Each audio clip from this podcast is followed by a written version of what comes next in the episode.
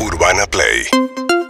1043 Fabricio Ballarini, biólogo e investigador del CONICET. ¿Cómo va, Fabri? Buen día, María, ¿cómo estás? Bien, ¿dónde andás? ¿La terraza, el móvil? Acá, El acá, móvil acá. terraza, ahí está. está Estoy menos camu- eh, camuflado que en otras ocasiones. Claro, eh, está frío todavía, pero va, va- en cuanto salga el sol la temperatura va a trepar. Vamos a tener una tarde templada como la de ayer. En este momento la temperatura 6 grados 5. 6 grados 5, bajó un poquito, arrancamos cerca de 9.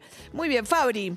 Voy a hablar de un tema muy interesante que quizás nos impacte más o menos, pero lo tenemos muy presente porque en las ciudades, en todo el país, hay recuperadores y recuperadoras que reciclan un montón de, material. Los vemos en las esquinas, los vemos trabajando continuamente, aparecen cerca de la tarde, después un camión mucho más grande mm, lleva a puntos de, reciclaje y eso vienen, estos recuperadores y estas recuperadoras vienen a suplir un trabajo muy pero muy grande que se enfrasca dentro de una ley que ahora eh, salió hace unas, unas cuantas semanas, un pedido de ley por una ley que se llama Ley de Envase con Inclusión Social. O sea, la Federación de, de Cartoneros intenta llevar una ley para que no solamente se apoye este trabajo que hacen los recuperadores y las recuperadoras, sino que también para que las empresas se hagan cargo del material que producen. O sea, si yo hago una botella de plástico, hacerme cargo desde el momento de la distribución, pero hasta el final de la cadena. O sea que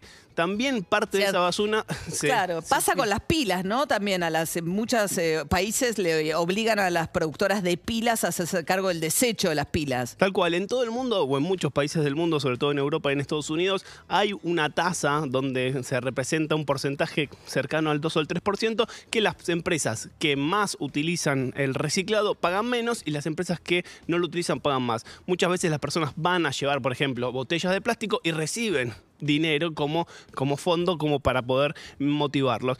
Eh, en, en la actualidad hay 50.000 toneladas diarias de basura. Dentro de esas 50.000 toneladas diarias de basura, un cuarto son de plásticos de un solo uso. Entonces lo que se intenta hacer con este, con este fondo, con esta ley... Plástico un solo uso es como el plástico de la botellita de agua mineral, digamos, plásticos o eh, por ahí del aceite. Es de- el gran problema. O sea, son plásticos que se utilizan para recubrir productos que a veces se envasan por eh, semanas, por meses, pero a veces por minutos. O sea, como tener una bolsita que le es para trasladar desde el almacén hasta tu casa, esa bolsita sirvió solamente para Sí. cubrir un, un trayecto de 200 metros. Así que lo que intenta eh, esta ley es de ese porcentaje, de un cuarto de las toneladas de basura que se intentan reciclar, que se hagan en otras condiciones y que exista un dinero que paguen estas empresas para sustentar es- este, ese proceso, ese ¿no? proceso. Bueno, obviamente se- las empresas saben del proyecto de ley, básicamente por algo muy particular, que la presentación de ese proyecto de ley fue con una foto con Máximo Kirchner,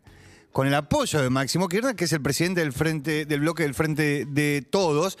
Imagínate cómo están en la Unión Industrial Argentina, cómo está Daniel Funes de Rioja, que vienen de la ley de etiquetado, La ley de góndolas, La igual de la de etiquetado todavía no se aprobó, pero No, se pero- preparan para tener la ley de etiquetado. Dicen, primero va a cambiar el- la información, te va a alertar el envase si es alto en grasas, alto en sodio o alto en, em, en azúcares. en azúcares. Y además después las empresas van a tener que de alguna manera cooperar con el proceso de, eh, de reciclado de esos envases, ¿no?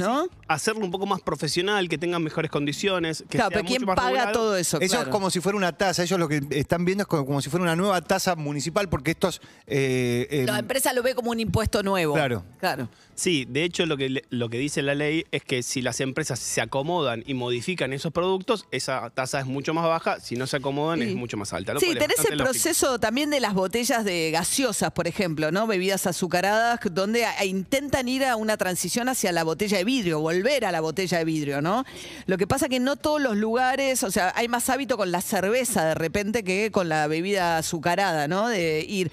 No todos los locales de ventas o por ahí los lugares chiquitos tienen lugar suficiente para guardar la botella de vidrio, etcétera. Sí, además hay determinados, por ejemplo, consumos en los bares o en los restaurantes donde las botellas son mucho más pequeñas, así que en determinados lugares es menos eficiente aún. Viste que hay bares y restaurantes ahora que están usando las botellas, digamos, eh, como, como armar tu propia, eh, o sea, usar botella de vidrio, eh, Sí, salir tiene de la muchis- botella de plástico. de Tiene lo- muchísima lógica, pero es un cambio cultural hacia donde tenemos que ir. Claro, bien, Fabricio Ballarini.